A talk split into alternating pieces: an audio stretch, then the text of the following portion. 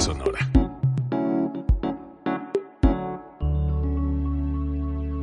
Código Libre.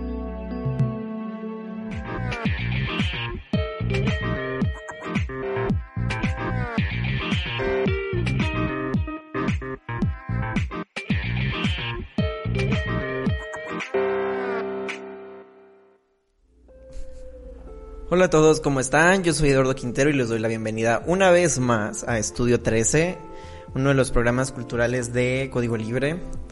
Eh, ¿Cómo están? Espero que estén muy bien. Espero que es el podcast del día de hoy a quienes tengan la oportunidad de escucharlo lo, les sirva para distraerse un poquito de toda esta paranoia y psicosis colectiva que estamos viviendo en los últimos días. Eh, Creo que este tipo de espacios y el fomentar el arte nos puede ayudar a todos a que desde nuestras casas eh, o desde los lugares en donde podemos estar solos, quizás después de trabajar, eh, tengamos algo que hacer, ¿no? Y no, no, nos volvamos locos en el encierro o en la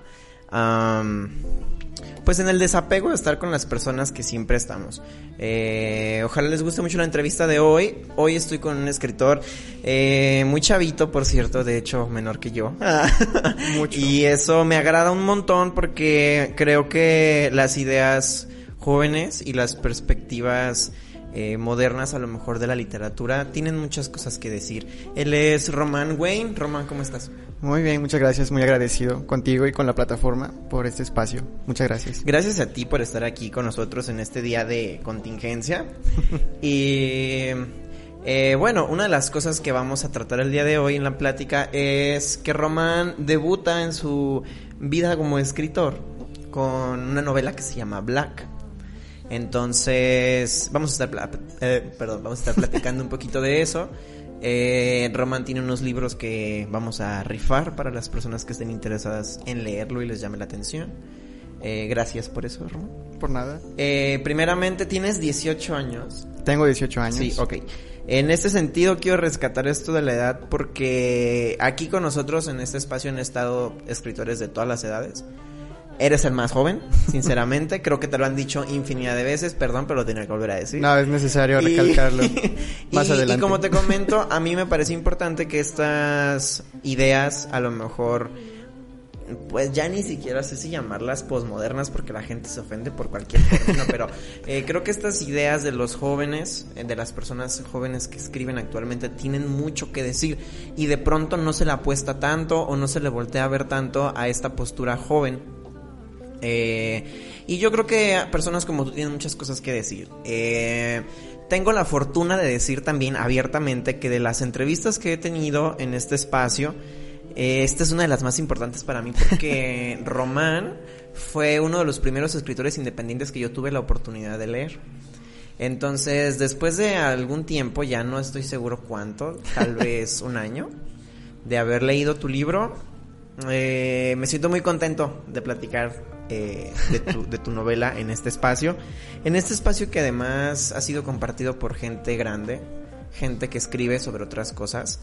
Eh, primeramente y antes de que tú nos introduzcas dentro de tu novela, a mí me gustaría decir que Black es es una obra oscura, la verdad, en el buen sentido de la palabra, es una obra oscura, tiene muchísimos sentimientos muy oscuros, eh, pero sentimientos que todas las personas hemos tenido en algún momento de nuestras vidas. En tu caso, te ocurrieron en, en la adolescencia, o sea, como de los 13 a los 15 aproximadamente, y es... casi nadie habla de las cosas que nos marcan en ese momento.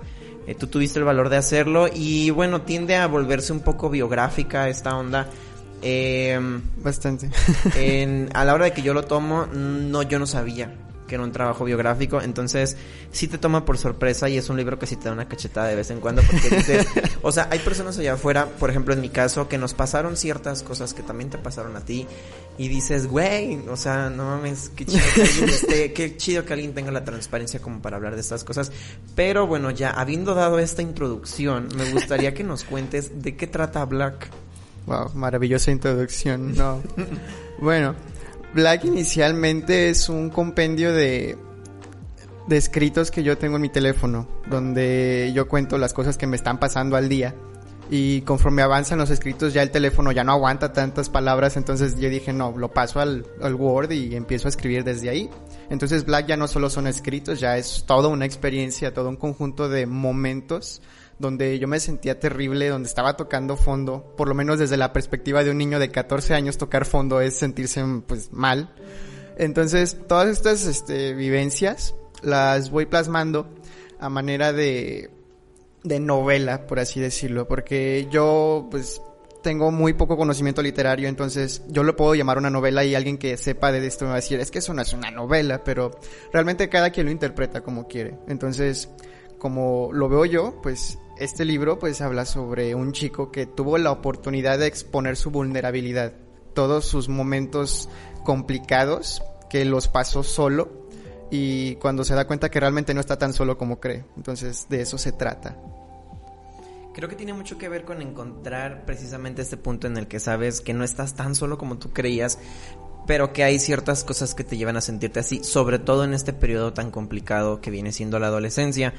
Y eh, a mí me parece interesante y me parece sobre todo valiente, porque hay muchas personas que vivimos cosas traumáticas durante la adolescencia y pocas veces la, las decimos. Incluso creo que a veces las reprimimos. La semana pasada producción me dijo, oye, ¿qué apodo te dieron cuando te hacían bullying. Y la verdad es que no pude recordar ningún apodo, pero a lo mejor lo tuve, ¿no? Y a lo mejor está reprimido, a lo mejor porque a todos nos pasaron cosas muy raras cuando estábamos en la adolescencia. Y Black precisamente apuesta por este tipo de acontecimientos en donde tú con 15 años y con vulnerabilidad, porque me encanta la palabra vulnerabilidad, porque creo que así se siente el, el personaje que relata la historia. Entonces, dentro de esta cobijo de vulnerabilidad, dentro de este espejo de decir, no me gusta quién soy, no me gusta dónde estoy, pero güey, tengo 15 años, ¿a quién le va a importar? Sí. Eh, ocurren muchas cosas que si bien muchos son sentimientos, ¿no? Que a lo mejor a veces no determinan nada, a veces simple y sencillamente sigues tu vida y dices, bueno, pues ya pasó. Pero hay muchas personas que dentro de esa vulnerabilidad no saben qué hacer y terminan suicidándose o terminan siendo personas... Eh, no sé, delincuentes, violadores, o sea, muchas cosas, puesto que hay cosas que se han venido arrastrando por este tipo de etapas. Eh, como te comentaba, yo creo que es un libro que combina el ensayo, pero también el texto poético y también el texto biográfico. O sea, eh, creo que tienes mucha razón al decir que no es una novela como tal, pero si te encariñas con el personaje, sí lo puedes llevar como una novela. Eh, y sobre todo es una historia de una etapa difícil, ¿no? De las personas, en este caso tuya, eh, una etapa que decides escribir y, y crear algo, ¿no? Como con toda esta oscuridad que habías acumulado poco a poco, porque esa es otra característica que yo pude notar en Black. Las cosas van se van acumulando poco a poco y de repente pareciera que todo fue en un mes, pero ya pasaron dos años. Sí. Y llevas dos años sintiéndote triste y agarras Word y dices, no Pues mames, ya. o sea, ya, o sea, ya no puedo más. Y pues bueno, otra cosa que a mí me parece interesante y quiero que tú me digas si es cierto o no, desde mi perspectiva creo que es una novela que tiene que ver con el tiempo. Definitivamente. Creo que todos los problemas que acontecen en mi mente pasan súper lento. Y en la vida real pues es cosa de un día, de una semana, de un mes.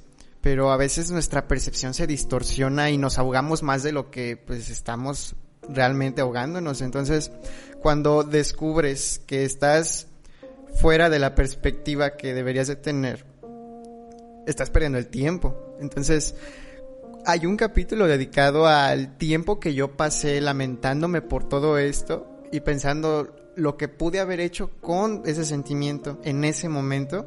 Y digo, vale, esto no quiero que le pase a alguien más. Entonces el principal motivo del, de Black es ahorrarle a la gente un tiempo enorme de trauma que no necesita y que quizás si quiere pasar por eso está bien.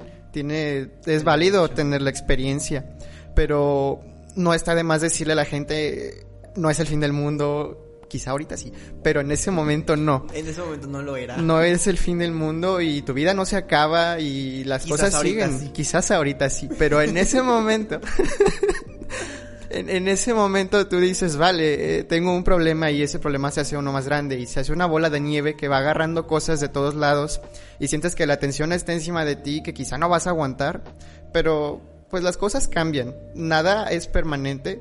El tiempo te demuestra que la gente viene y va, que las cosas quizá mejoran o quizá no, pero lo importante es seguir adelante. Entonces, creo que en efecto es importante tomar en cuenta el tiempo cuando se habla de, esta historia. Eh, me gusta mucho lo que dices, ah, que se va creando como el efecto bola de nieve. ¿Por qué? Porque, ok, era normal que a lo mejor en esta situación que tú relatas sucediera, ¿no? Porque pues eras un chavito, porque a los adolescentes siempre les pasa. Es porque somos chavos. Pero hay muchas personas de todas las edades que viven este tipo de encuentros, de, de luchas internas y nunca lo dicen. Cierto. Entonces creo que el enfoque de que tú digas, ¿sabes qué? Quiero, quiero contarte un poquito de mi experiencia por si tienes 15 o si tienes 20 o si tienes 30 y estás pasando por algo así, sepas que en realidad las cosas cambian. Y, y el, en realidad el sufrimiento no dura tanto como, en, como cuando lo estás sufriendo, pareciera. Eh, porque es cierto, a veces los momentos más tristes de la vida duran bien poquito tiempo, pero permitimos que sigan transgrediendo de tal manera que ya llevas un mes llorando por lo mismo. Sí. Eh, ¿Qué es lo mismo? O, llorando por qué? Por ejemplo, en Black hay bastantes temas.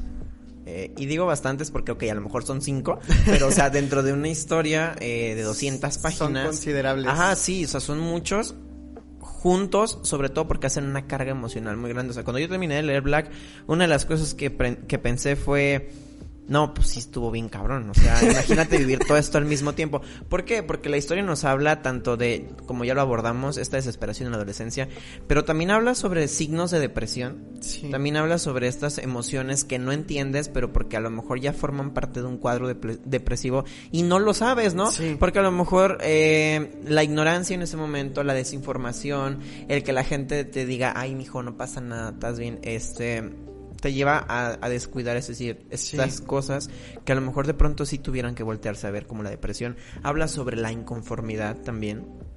Habla sobre los problemas familiares, que bueno, si ya de por sí son abrumadores cuando tienes 15, creo que tienen un enfoque bastante hiriente. Y, y marcan y también habla aparte en cierto momento del enamoramiento. Sí. Entonces son como muchas tangentes o son como muchas brechas de tristeza en donde si tú vas junto con el personaje, la verdad a mí me pasó, llegó un punto en donde dije, yo en ese momento tal vez no hubiera sabido qué hacer. No lo sentí a lo mejor tan tan caótico porque bueno, porque a mí también me han llegado a pasar muchas cosas malas porque a lo mejor yo las eh, eh, sí las trasladé a mi realidad, ¿no? Pero como son cosas que yo he ido cerrando, pues bueno. Pero imagínate que haya alguien que a lo mejor le ocurrió en ese tipo de cosas, jamás las habló, jamás las trató y entonces las arrastra. Sí. Eh, y novelas como esas a lo mejor funcionan como un, un abrigo, ¿sabes? Como un... Definitivamente. Una manera de sentir como que alguien te está entendiendo. Creo que ese sentido de pertenencia fue el que me hizo ver que esta obra quizá es un poquito más. Porque realmente muchos nos ahogamos en un charquito muy chiquito. Tú me hablaste de cinco problemáticas fundamentales que componen la historia, que para mí fueron pues ya una piscina olímpica donde yo no sé nadar y ahí estoy intentando pues sobrevivir. Pero muchas veces hay gente que de verdad está peor. Y muchas veces el hecho de poderte identificar con alguien te hace sentir un poquito menos solo. Porque yo hablé con una es la, mamá de un amigo que me dijo, yo tuve problemas con mi papá. Y el hecho de que yo no lo hablé con nadie no me hizo ver que yo me estaba sintiendo terrible en ese momento. Y yo lo dejé pasar, me dijo. Entonces dije, bueno, quizá no se identifica directamente conmigo un adolescente, pero sí un papá que tuvo un pasado feo, o si este el señor que barra en la calle o la señora que compra tortillas que quizá nunca se dio la oportunidad de explorar sus sentimientos, de conocerse.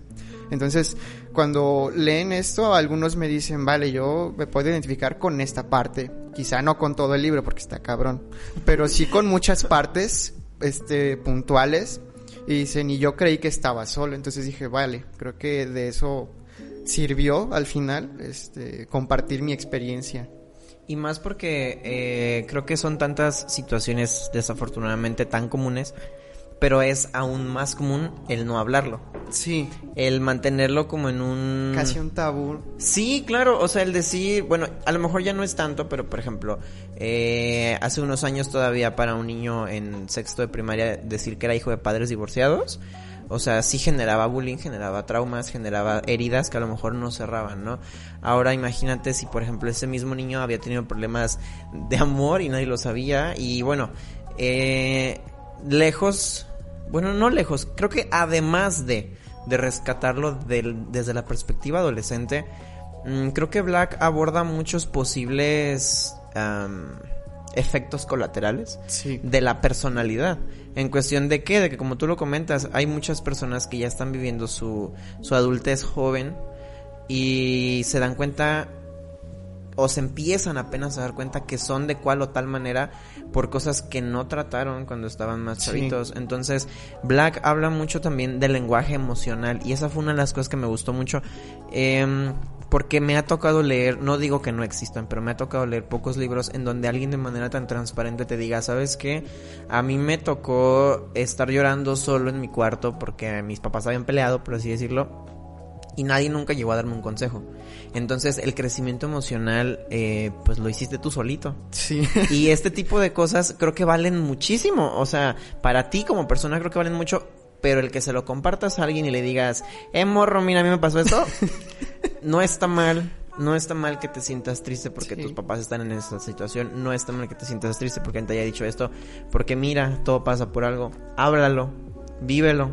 Esas cosas las rescato de Black como y, lo voy a decir como un, un, punto de vista más altruista, por así decirlo, como un propósito de la novela. Ahorita antes de, antes de, que empezara la entrevista platicábamos de que todo significaba algo, entonces creo que Black significa, no nomás significa oscuridad, sino también significa el, el decir está bien, está bien que hayas pasado por estas cosas y hayas salido de ahí.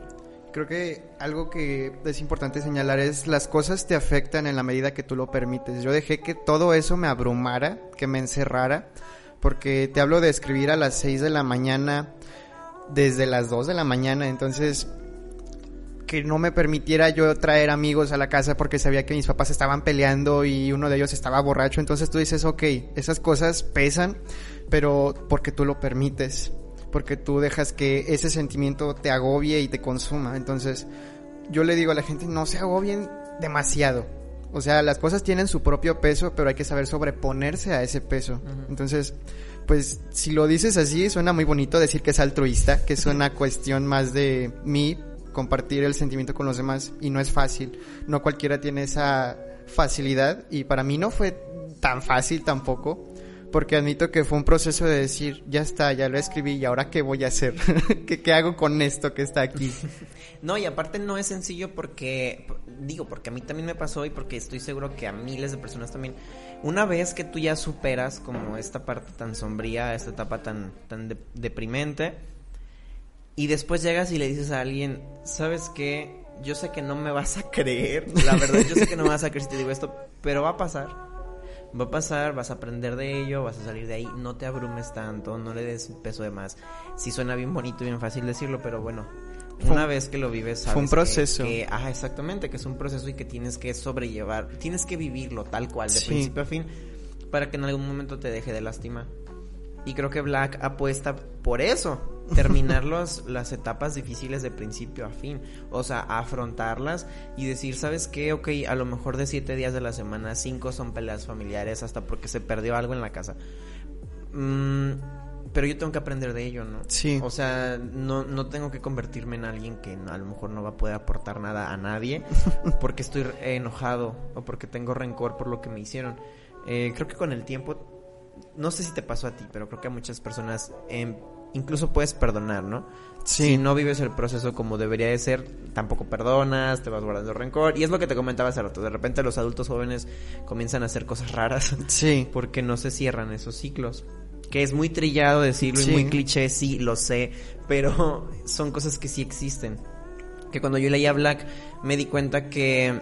Mmm, yo leí Black hace un año y lo volví a leer hace poco, cuando hace unos días cuando estaba estábamos planeando la entrevista y me di cuenta que a lo mejor eh, varias de las cosas que están ahí, si no es que todas, al menos a mí sí me pasaron, pero hubo unas que pesaron más que otras, ¿no? Y que si a lo mejor no las hubiera resuelto, ahorita yo en esa entrevista te daría, ah, estás bien pendejo porque dijiste eso. O sea, porque sí hay quienes de verdad mm, no pueden con esa sensibilidad, ¿no? O sea, no pueden tener la sensibilidad de decir si es cierto, si pasa, si hay algo de, de importante en esto, porque nos enseñan a no decirlo, nos Sí. enseñan a no hablarlo, nos enseñan sobre todo, hay una parte del libro que me gusta mucho en donde tú dices, mm, ok, mis papás ya estaban, lo voy a mencionar, espero Sí, que no te moleste, no mis papás ya estaban por separarse, ok, ya, es más, de hecho ya estaban separados. Ay, pero ¿qué crees? Como son súper religiosos, eh, híjoles, pues, pues como que se van a tener que juntar otra vez, ¿no? O sea, como que el román de ese entonces lo veía así, decía, o sea, como, o sea, por la religión se van a juntar. Sí. O sea, después de todo lo que ya vivimos. Ah, y aparte no le tengo que contar a nadie. Ajá, entonces... y hacer como que todo está bien. Exactamente, y son muchas cosas que de pronto se nos enseñan como a evadir, ¿no? Sí. Y a no hablar de las cosas tal cual son. Y creo que ese tipo de actitudes duelen mucho. Sí, hay que, hay que ser un poquito valientes. Guillermo del Toro dice, hacer cine desde la adversidad es un acto de valentía. Yo siempre lo platico con mis papás y les digo, voy a cambiar un poquito la frase. Simplemente existir en la adversidad es un acto Sí, de valentía. Nada más poquito, ¿eh? Sí. Entonces, yo digo, bueno, yo tuve esas situaciones y fueron abrumadoras, pero tuve esas poquitas agallas de decir, bueno, vamos a contar esta historia para que la gente vea que puedes hacer cosas y no te tiene que importar la religión, no te tiene que importar los estereotipos, no te tiene que importar lo que dice tu familia, ni la presión social, ni la escuela, ni nada. Simplemente tienes que estar bien contigo mismo para que todo lo demás funcione, porque si no estás cómodo con tu persona, ni con tu físico, ni con tu imagen, pues no vas a lograr nada. Entonces, el primer paso fue aceptar todo lo que estaba pasando, porque... Aceptar todo lo que estaba mal. Sí. Entonces, ya cuando lo escribes, adquiere cierta seriedad el asunto.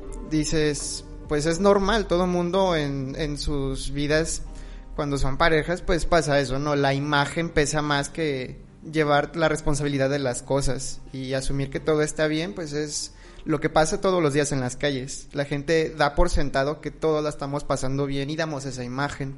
Pero ¿qué pasa cuando expones la otra carita que nadie suele ver? Que normalmente no lloras enfrente de otra persona, pero estás viendo que la pasó mal y te está contando algo. Entonces, creo que esa, esa brecha que, que para muchos pues es un tabú romperla, de decir, ok, yo no siempre estoy bien, yo no siempre la paso pues de poca madre o no siempre soy la mejor versión de mí.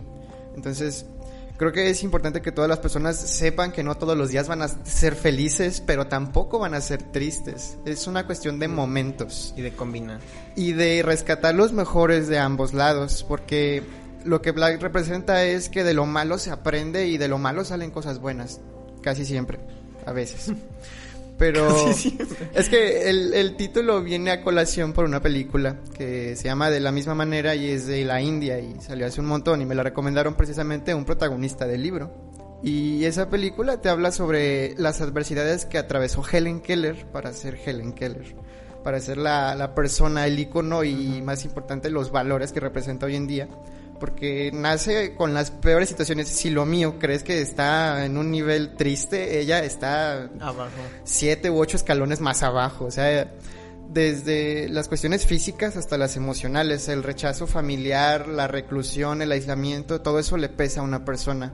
Pero cuando logras dirigir todo eso hacia algo positivo, pues qué importa lo que estés pasando, estás Sí, claro. haciendo algo. Entonces, creo que también eso representa un poquito Black. Si tienes una vida de mierda, pues enfócalo, intenta distribuir esos, intenta tomar esas emociones, impregnarlas en algo, si bien no algo artístico en tu profesión, destaca o incluso como persona simplemente, intentas mejorar. Y creo que básicamente Black habla también sobre eso, ¿no? Sí, sobre ¿no? el- y apuesta sobre darle nombre a algo que te dolió mucho Sí, y así empezar a combatirlo. porque darle nombre a las cosas es automáticamente volverlo un tema. O sea, Sí, claro. ya no divagas y dices, no, pues estoy bien.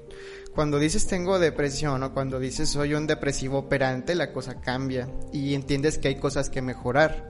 No está simplemente en el aire decir, pues sí, igual a lo mejor mañana sí duermo, a lo mejor y mañana me levanto de buenas, pero cuando realmente entiendes tu problema, creo que es más fácil combatir con él. Claro, por ejemplo, si tienes un problema de divorcio, en el momento en el que dejas de decirle a la gente todo está bien y empiezas a decirle, no, sabes que ya se van a superar, eh, empiezas a ser más fuerte Sí. que esos problemas y desafortunadamente, y lo vuelvo a decir, no se nos educa. ay, ay, porque últimamente me pasa lo de Lolita. este, no se nos educa para hablar las cosas. Y, y bueno, ahí vienen muchas cosas eh, que duelen y no se puede hacer nada con ellas. En este caso, Black es, el, es un producto o es el resultado de haber sentido mucho dolor y decir, bueno, sabes que lo voy a hacer al- algo tangible, Sí. lo voy a compartir. Y, y pienso yo que a pesar de que nunca lo, lo mencionas como tal en el libro, eh, o un sexto tenor de la, de la historia pudiera ser el amor propio.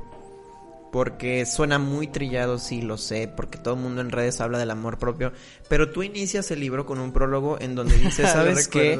Donde dices, ¿sabes qué? Ni siquiera estoy a gusto con lo que estoy viendo en el espejo. O sea, y desde ahí parto a decirte que todo lo demás que te voy a contar son cosas que están mal. Y ¿sabes de dónde parto? Desde el simple hecho de que no estoy bien con mi Sí. cuerpo, no me siento a gusto con quién soy, con cómo me veo. Y al final se te puedes dar cuenta de que en el momento en el que hablas, sabes que estoy luchando con las cosas que me duelen, eh, pues también es por amor propio, ¿no? Y, y no todas las personas lo ven así. De hecho, muchas personas hablan de lo que es quererse, pero en, realidad no saben hasta dónde transgrede el, Sí. el saber hacerlo. Creo que darse tiempo para uno mismo es lo mejor que puedes hacer como persona para ti. Porque uno cree que ese tipo de cosas son procesos de un día o dos. A mí me tomaron años para decir, ¿sabes qué? No estoy tan mal. O sea, no me veo tan mal, no me siento tan mal conmigo mismo. Puedes darte espacio para mejorar, pero el simple hecho de sentirte bien contigo mismo, con la persona que eres hoy, pues es un paso bastante grande. Y es un trabajo de todos los días, ¿sabes? Sí. Porque incluso eh, llega un punto en el que ya, ya estás bien contigo, duras, puedes durar tres meses así y en algún momento vas a volver a levantarte y vas a decir, Ah, otra vez. Sí. Ajá, entonces es como un proceso de, eh, de Es- constante motivación. Es subir y bajar, es Sí, subir y claro. bajar. Y no, y rescato lo que decías hace unos momentos, no todos los días vas a estar todo el día feliz ni todo el día triste, o sea, el encontrar ese equilibrio es sano. Sí. De hecho, eh, me parece tan sano que hables de ese equilibrio que creo que tu libro también entra dentro de lo que viene siendo la escritura terapéutica o la escritura como terapia o la narrativa como terapia según lo estemos Sí. eh, manejando. Creo que para ti funcionó así. Eh, antes de que yo diga por qué lo percibo, ¿tú qué me puedes decir de eso? Pues que cada, cada vez que re- recurría a estos momentos de escribir es porque yo necesitaba descargar algo. Te digo esto porque yo escribía en mis recesos, ni siquiera eran recesos como tal cuando trabajaba. Yo tenía mi, celular, me iba al baño y escribía cuatro párrafos y me regresaba a trabajar porque la estaba pasando mal. O estaba en un convivio y me iba al baño a escribir, o escribía directamente, ya empezaba a dejarme de importar realmente si me veían escribiendo o no.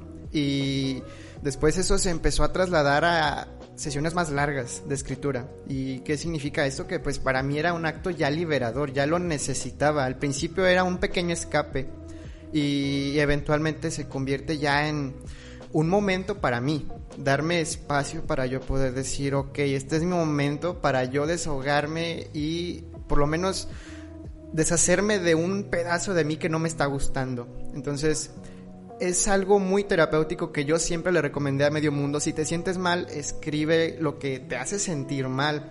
Y no necesariamente hay que publicarlo, simplemente deshacerte de él de una u otra manera. O no escribas, mejor canta, o no cantes, mejor ponte a limpiar, no sé. Yo, yo después me enteré que lo que yo hacía pues era producto de la depresión operativa, que es este asunto de mantenerte ocupado y estar ocupado todo el tiempo. Entonces escribir me mantenía ocupado y me ayudaba a desahogarme. Entonces no sé qué tan grave estuve yo en ese momento, pero sí ayudó y fue bastante relajante una vez tener todo lo que tenía que haber dicho puesto en un papel y dije, ok, esto, esto ayudó. Quizá no es la resolución perfecta o no termina con acabar con los problemas, pero sí, sí necesitas de vez en cuando desahogarte. Y bueno, para mí fue, fue de esta manera, en efecto. Además es liberador, y no liberador en el sentido que llegue a ser trascendente si no lo quieres, como tú lo dices. O sea, no quiere decir que porque te compres una libreta y escribas cómo te sientes todos los días. Ya vas a estar bien. O lo vas a publicar. Eh, es como la gente que, y, por eso me dio risa porque a mí me pasa, es como la gente que se pone a limpiar y se siente bien. O como la gente que, o sea, eh, hace ejercicio y no nomás por esta cuestión eh, de, ponerse mamados, pues, o sea, sino para liberar algo, para descargar. Entonces, la escritura funciona de una manera muy parecida. La gente que dibuja, me parece ser que, eh, bueno, tú dibujas también.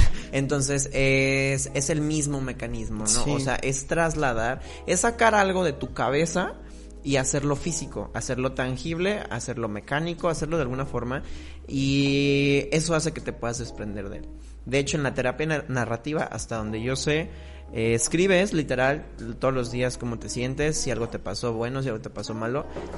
Si de verdad es muy abrumador, eh, lo quemas, si no lo puedes dejar ahí. Eh, hay varias como métodos, pero es en este sentido, ¿no? De liberar, de descargar muchas cosas. Y por ejemplo, para las personas como tú que de esta manera o en este tenor dirigen como su experiencia literaria, pues no está mal eh, es la manera en la que has decidido hacerlo, pero no todas las personas lo hacen así. O sea, hay personas que tienen su diario, ahí lo sacan, y no está nada mal tener un diario, porque hay mucha gente que en realidad eh, tiende a mofarse de ese tipo de cosas. No está mal escribir cuando te sientes mal, no está mal trapear con canciones de Jenny Rivera cuando te sientes mal. Eh, no está mal salirte a correr de la nada, o sea, son cosas que, que funcionan de la misma manera. Sí, creo que cada quien debería permitirse a sí mismo tener sus cosas raras, ¿sabes? Y creo que normalizar el término raro sería lo más conveniente de decir, yo puedo permitirme pasar tres horas escuchando música y relajarme y sentirme yo mismo por lo menos por tres horas de las 24 del día. Y está, y está bien, ¿sabes? Porque te estás permitiendo conectarte con lo que realmente puede ser. Y cuando logras comportarte de esa manera con el resto, pues creo que ya es otro pasito. Porque quizá mi peor problemática era no ser yo frente a los demás, sino lo que ellos querían que yo fuera. Entonces, ahorita ya, adquiero un carácter distinto mi persona. Pues contigo yo tengo confianza, pero puedo permitirme sonreír. Antes era raro. Eh, puedo permitirme pasar un momento simple y ameno con cualquier persona, cosa que a mí me incomodaba. Entonces, creo que es importante este, reflexionar y darte tiempo para que sí las cosas vayan mejorando. Y como te digo, no es duradero y no va a ser siempre así, pero por lo menos disfrutar el momento creo que es lo más apropiado. sí, es muy millennial de mi parte decir eso, pero...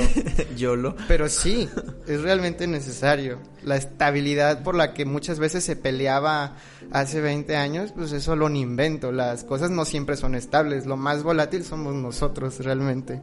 Sí, no, y en lugar de que, por ejemplo, alguien se enoje y vaya y golpee la pared, eh, creo ¿Por qué en un saco de box? Sí, ajá, canalizarlo de otra forma y más en ese sentido de... Eh, pues de decir que es normal, el, el, decir, tengo mis maneras de conducir lo que estoy sintiendo, o sea, no está mal si dejé en visto a 18 personas en WhatsApp y no contesté hasta el día siguiente, o sea, eh, no, no está mal si me puse a ver tres películas tristes nada más para llorar porque quería llorar, no está mal si me puse a cantar canciones de la Sonora Santanera a las 12 de la noche. O sea, cositas como esas, ¿no? Que de pronto la gente no comparte por miedo a la vulnerabilidad o a la transparencia, pero que en realidad hacen mucho bien.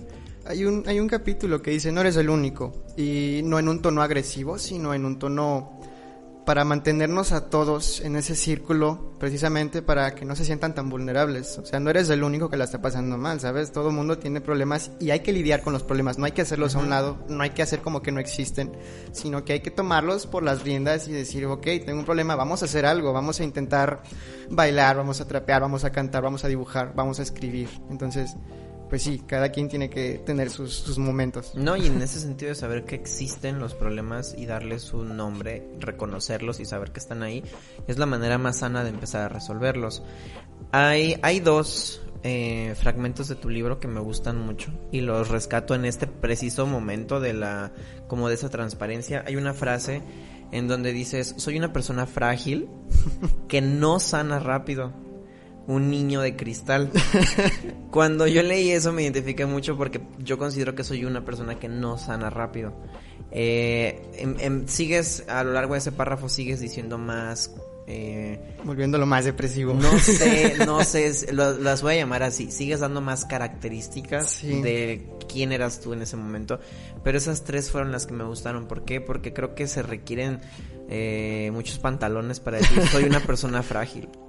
La verdad, o sea, Sí. y, y a lo mejor como una persona frágil no tengo el derecho de darte problemas, ni tengo el derecho de romperte, ni tengo el derecho de lastimarte, pero sí quiero que entiendas que reconozco y asumo que soy una persona frágil, entonces no voy a sanar rápido, ¿sí? Entonces va a haber cosas que me van a doler más tiempo que a ti, va a haber cosas que me van a lastimar y a lo mejor no lo entiendes, no y te me van a afectar de una manera muy particular. Ajá, y no te estoy pidiendo que lo entiendas, eh, pero sí que lo respetes. Sí. Así como yo respeto que a lo mejor tú sanas más rápido.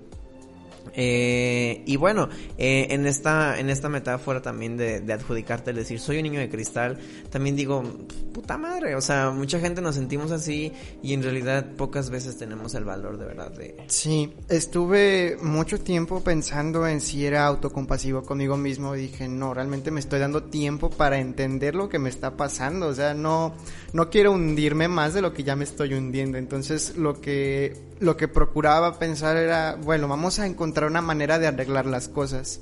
Y la única manera precisamente fue el tiempo, como lo mencionamos ahorita. Entonces, cuando logras decir, ok, la estoy pasando mal, pues bueno, lo único que queda después de eso es intentar hacer algo al respecto. Y creo que es cierto que a todos nos afecta de diferentes maneras las cosas que están sucediendo. No todos aprendemos igual, no todos sentimos igual y no todos percibimos igual. Entonces nuestros sufrimientos pues hay que respetarlos y son distintos. Y quizá algunos sufren en silencio y otros lo hacen más abierto como tú entenderás. Pero pues está bien. ¿Sabes? Cada, cada quien tiene derecho a, a sufrir de sus maneras, pero que no sea su estilo de vida, ¿sabes? Que sea una cuestión de descarga. Yo lo veo más como ese, ese asunto de decir, ya voy a sacarlo.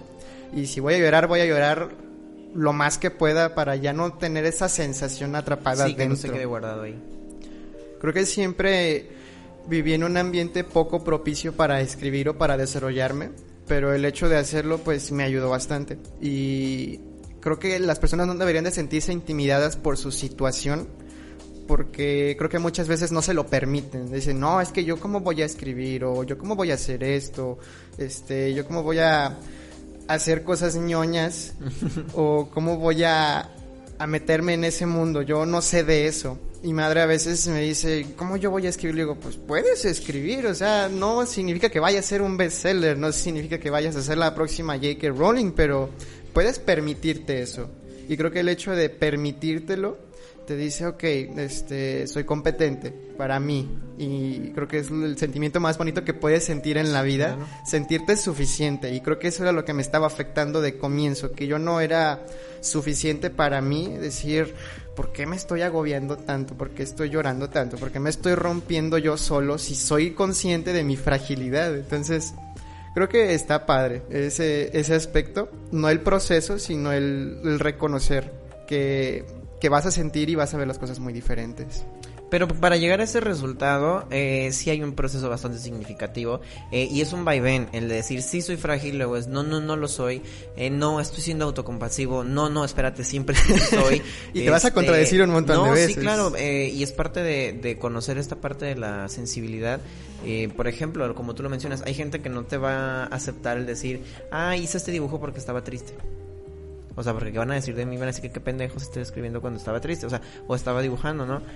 Y, y eso me lleva, por ejemplo, a otro, uno de los, uno, el segundo fragmento que me gusta, porque creo que este fragmento lo escribiste, no sé, me lo dirás, eh, en, un, en una parte del proceso. Pensé que ibas a decir en un baño de un rancho ahí en una ¿Qué? fiesta. No, o sea, estoy seguro que sí, a lo mejor fue en el baño de unos 15 años, porque... Ok. Pero bueno, tú dime. Eh, si esta, este fragmento es parte del proceso antes de encarar precisamente esta fragilidad latente. A ver, venga. Dice, no necesitaba un psicólogo para saber que necesitaba una- un poco de atención extra. Al que se me escuchara, que se me hiciera valer mi opinión, sentirme apoyado y valorado, sentir interés por parte de mis padres, que se me dejara soñar, que estuvieran presentes cuando fracasara, no solo para aplaudir y recordarle al mundo que soy su hijo. Ok.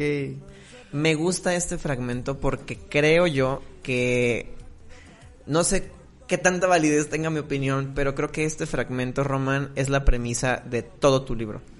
Pues creo que puedes sostener el libro con eso. Y sí, creo que- claro, o sea, a lo mejor no lo pensaste así porque de hecho el, el fragmento está como un poquito escondido ahí entre una sarta de reclamos. Sí. Pero cuando yo leo este fragmento digo, es que esta es la verdadera descripción del libro. Este párrafo de cinco renglones es la esencia de Black.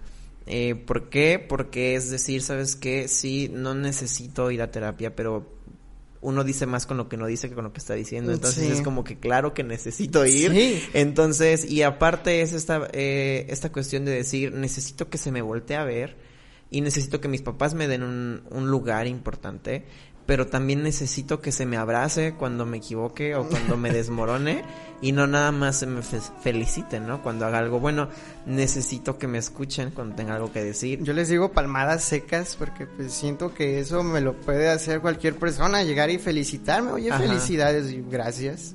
Pero es más, creo que pesa más un momento de debilidad precisamente que llegue alguien y te pregunte, oye, ¿cómo estás? ¿Qué te pasó? ¿Estás bien? Oye, ¿qué pasó con esto? Sí, creo que validó más esos momentos que precisamente los triunfos, porque son más esporádicos. Te digo que quizá hay que valorar un poquito más ese asunto de tener estar involucrado con tus sentimientos y saber que hay personas que te van a apoyar, porque no siempre van a estar, o quizá no sea el momento más adecuado, o no tengas la confianza para hacérselo saber a las personas que quizás sí te quieren apoyar, porque eso precisamente también pasó, que a veces venían de las personas menos esperadas esos esos abrazos o esas preguntas. Y creo que mis inquietudes terminan sanándose pensando quizá hay medio mundo ahí que estaría dispuesto a escucharme, no por el hecho de que yo haya hecho o dicho tal cosa y tenga un reconocimiento o porque soy una persona sumamente brillante o etcétera, etcétera, etcétera, sino porque soy una persona que realmente la está pasando mal y quiere un momento simple para discutir que la está pasando mal, ¿sabes? Y creo que esa fue una reflexión muy, muy pesada, la que acabamos de leer, porque en efecto, o sea, reconozco el problema, pero no sé si estoy dispuesto a afrontarlo todavía. Creo que en ese momento digo, quizá necesite ayuda, pero no sé cómo, no sé si realmente sea lo más ortodoxo decirles, oigan, quiéranme o escúchenme, porque quizá no va a funcionar, por lo menos en mi caso. Y quizá yo menciono lo del el psiquiatra o el psicólogo porque realmente nunca me di esa oportunidad y creo que no está de más intentarlo, pero pues creo que es, es parte de la catarsis, supongo, enterarte que la estás regando y que hay maneras de, de arreglar las cosas. Y creo que es parte del duelo el decir, nah, no voy a ir a pagarle un psicólogo para que me diga que ya sé que la estoy haciendo mal. Sí, y no, no voy a ir a pagar 300 pesos una consulta para que me diga, oye, mijo, tú lo que quieres es atención. O sea, sí, pero como parte de, del proceso. Ya al final, cuando estás en un resultado de, de emociones, te das cuenta que pues no es, a, a lo mejor no habrá estado mal, ¿no? Ir con un psicólogo porque a lo mejor te iba a decir eso que ya sabías, pero te iba a decir muchas cosas que en realidad tampoco Sí. sabías. Entonces, eh, También estaba ese miedo a explorar un poquito más. ¿Qué pasa si escarbamos tres centímetros más en ese hoyo y encontramos algo que no nos estábamos esperando? Entonces creo que también era ese miedo mío de decir, ya sé que estoy mal, pero quizá podría estar más mal de lo que creo que estoy mal. Órale, fíjate que no me percaté de eso. O sea, leyendo el libro no me percaté de eso, no alcancé a, a visualizar eso, pero creo que es muy natural. Son ¿sabes? solo pajas mentales mías, pero... No, no, no, pero o sea, creo que es nat- Perdón. sí es natural el decir, ¿y qué tal si voy y me dicen algo que no quiero escuchar? ¿O qué tal si me dice que en realidad tengo algo peor de lo que creo que tengo? ¿Qué voy a hacer? Si no puedo con esto que he venido arrastrando, si no puedo con el divorcio, si no puedo con que eh, ame a alguien que ni siquiera me quiso, o sea... ¿Y qué tal si él me dice algo más? ¿Qué voy a hacer, no? O sea. ¿qué va a hacer de mí? Y, y creo que ese miedo es muy normal. Sí. Porque si dices, güey, no mames, o sea, no me gusta el lugar donde vivo, no me gusta el lugar donde estudio, la persona que me gusta, no le gusto, y aparte voy a ir con un güey que me va a cobrar 300 pesos para que me diga que, que tengo que ir otros seis meses Sí. porque soy una persona codependiente, codependiente depresiva, o sea, pues la verdad sí es bien cabrón afrontar Sí. ese tipo de cosas, pero como lo mencionaba antes de leer este párrafo, es un es parte del proceso. Sí, O sea, creo que la definitivamente. tristeza siempre, siempre, siempre requiere un proceso de encontrarte y de verte reflejado en algo. Y ya una vez que sabes que eres frágil, pues bueno, si dices, bueno, si ya sé cómo soy, pues ya sí, el güey viene y me dice algo que, pues a lo mejor y sí tiene razón, o sea, vamos a arreglarlo, ¿no?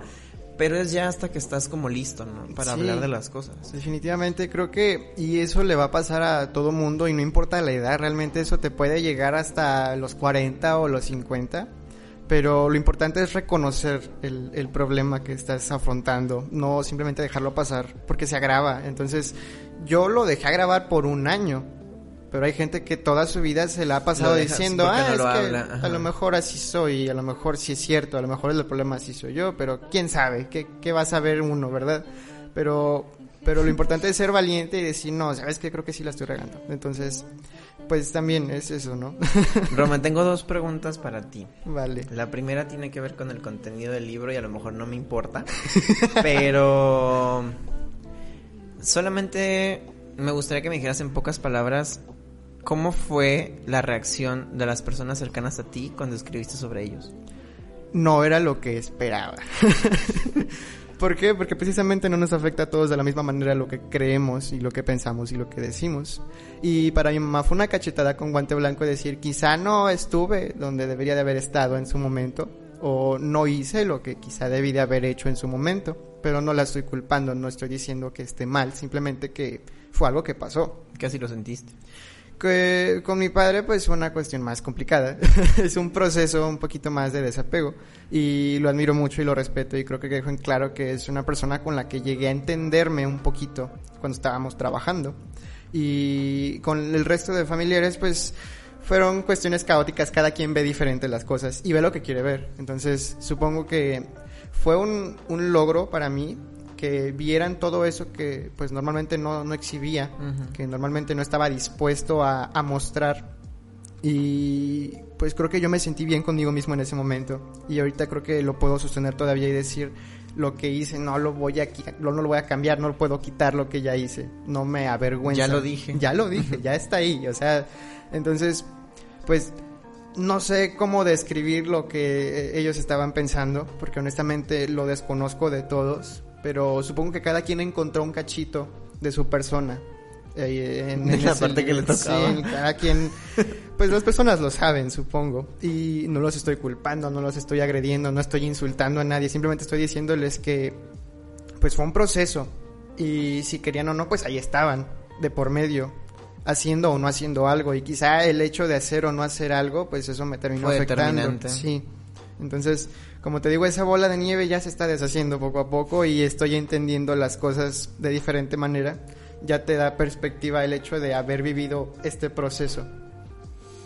Te lo pregunté porque identifiqué muchas personas en la novela, muchas, muchas Varias. personas. Entonces, creo que estabas en todo tu derecho de denunciar algo que no te estuviera gustando o algo que te estuviera lastimando. eh, pero siguen siendo tu familia, ¿no? Sí, los creo quiero que y- no y creo que no la inten- tu intención nunca ha sido demeritar los lazos familiares, sino más bien creo que a Un mí me- llamado de atención, Sí, vaya. a mí me gustaría rescatar la valentía que tiene alguien para decir, ¿sabes qué? Me lastimaron estas cosas, viví esto, me estuvo doliendo y aquí está. Es como si le escribieras una carta a, a cada uno, pero todas juntas. Le doy público. Ajá, y le das publicar en, en tu biografía. Entonces, pues no sé, se me hizo una parte muy interesante sobre todo por la cuestión de la valentía, no por otra cosa. Sí. Gracias por contestarme. Y otra última pregunta, yo creo que ya va a ser la última porque Sí, ya casi ya. no tenemos tiempo. Eh, ¿Cuál fue la reacción de la gente, Román? O sea, dentro de todo tu miedo de exponerte tal cual eras y dentro de todo tu miedo de, de aparte publicar un libro independiente, ¿cuál fue la reacción de la gente? Fue, fue bastante curioso porque hay reacciones mixtas. Primero está la, el asunto de admiración, de decir, un niño de 15 años está escribiendo un libro y lo va a presentar. O sea, eso fue lo inicial, vaya, con eso empezó todo este montón de cosas que empezaron a suceder. Y ya cuando la gente lo lee y dice, no manches que tú hiciste esto, yo, sí. Y realmente no todos se tomaban el tiempo de decir, ok, si realmente ocupas hablar con alguien, pues aquí estamos, ¿verdad? Simplemente estaba ese asunto de admiración, vaya, este asunto caótico de decir, no, pues sí, es mi amigo y no sé qué, y escribió un libro, pero pues no todos se detenían a pensar qué clase de libro estaba escribiendo o qué estaba diciendo. Y otros sí adquirieron conciencia y dijeron, no, pues sí estaba canijo lo que estaba pasando, oye, pues perdón si yo llegué a hacer algo. Sí, mira, mijo, soy psicólogo. y está este otro lado interesante que pues están todas las personas que me dijeron qué valiente qué interesante, este, pues como pieza literaria se puede mejorar mucho y hay muchas cosas que trabajar. Si te interesa este mundo, sigue. Está ese lado que te empuja a, a intentar cosas diferentes. Yo personalmente no me veo así escribiendo más de esta manera. Tengo otros intereses actualmente como son el cine y cosas pues más allegadas a ese mundo. Pero sin duda fue una respuesta agradable ver que no estábamos tan dormidos como creí que estábamos, que hay todo un mundo allá afuera, que hay miles de personas queriendo escribir y realmente no saben cómo empezar o no, no se atreven. Y fue agradable para mí saber que tú ibas a publicar un libro en ese momento que me estabas contando. O sea, saber de tus proyectos y saber que otros amigos querían escribir y ya estaban escribiendo y saber que fue una brecha interesante para pues la nueva generación que se viene.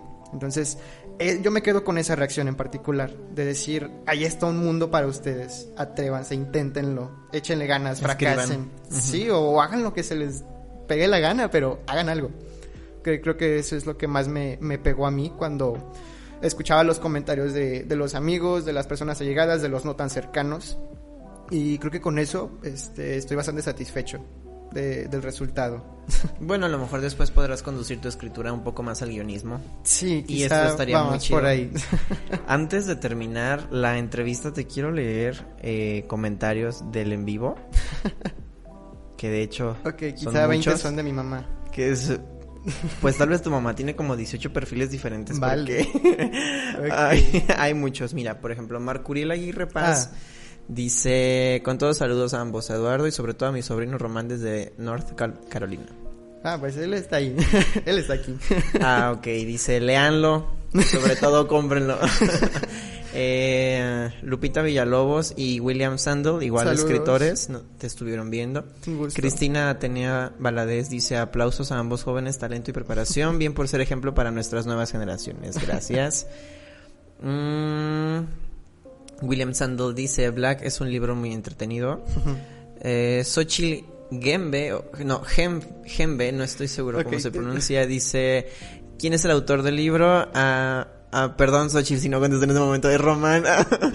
perdón si no lo contesté en ese momento. Guillermo Rico dice, felicidades, gran emprendimiento literario. Eh, Andrea Zambrano dice, ambos son excelentes y talentosas personas. Saludos. Gracias, Andrea. Gracias. Eh, Ángel Antonio Reyes dice, felicidades, Román. Él es un futuro escritor. Ya después hablaremos de eso. ya ah, te lo traigo. Ah, de acuerdo. Después lo invitas a Estudio 3. Vale. Y nuevamente Marco Uriel dice, orgulloso de ti siempre. Gracias. Gracias a las personas que comentaron. Y gracias por darles este, este apoyo y este cariño al talento independiente. A ser ser un artista en, en, lo independiente no es nada sencillo y sobre todo cuando vienes a tratar temas que casi nadie habla. Y más si te toca estar a lo mejor en un nicho muy cerrado de del arte como como gente primeriza por así decirlo. Creo que lejos de que la gente te apoye te ataca entonces, creo que es de agradecerse que todas estas personas eh, reciban con tanto cariño. Algo que es eh, el arte, a fin de cuentas.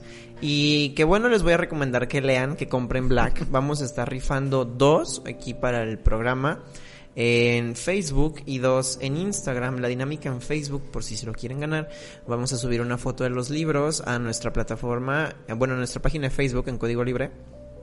Y tienen que comentar por qué quieren leerlo. Y la persona que tenga más likes en su comentario, bueno, las dos personas que tengan más likes se llevarán los libros.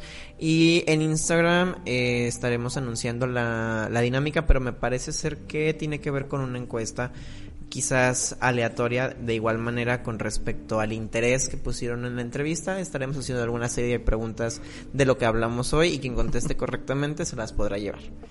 Eh, si no se lo llevan, eh, los les recomiendo que hablen con Román para que lo compren. Y ahorita que vamos a estar todos en cuarentena, que se den la oportunidad de leerlo y sobre todo de darse cuenta o de darle un lugar, ¿no? A estas personas que de repente están escribiendo eh, y no lo sabemos. Román, muchas gracias por haber ti, estado aquí muchas gracias con a ti. nosotros. Por gracias por todas las cosas que nos compartes de manera tan transparente. No es fácil, te lo admiro y reconozco. Gracias. Muchas gracias a todas las personas que nos escucharon, a quienes siguen con nosotros en un nuevo programa. Eh, les recordamos que el podcast lo pueden escuchar también en Apple Podcast y en Spotify. Y la repetición la pueden escuchar los sábados a la una en Código Libre Radio. Gracias, gracias, Gracias a gracias a, todas las personas que nos ven por todo el cariño para el arte independiente. Yo soy Eduardo Quintero. Esto fue Estudio 13. Gracias.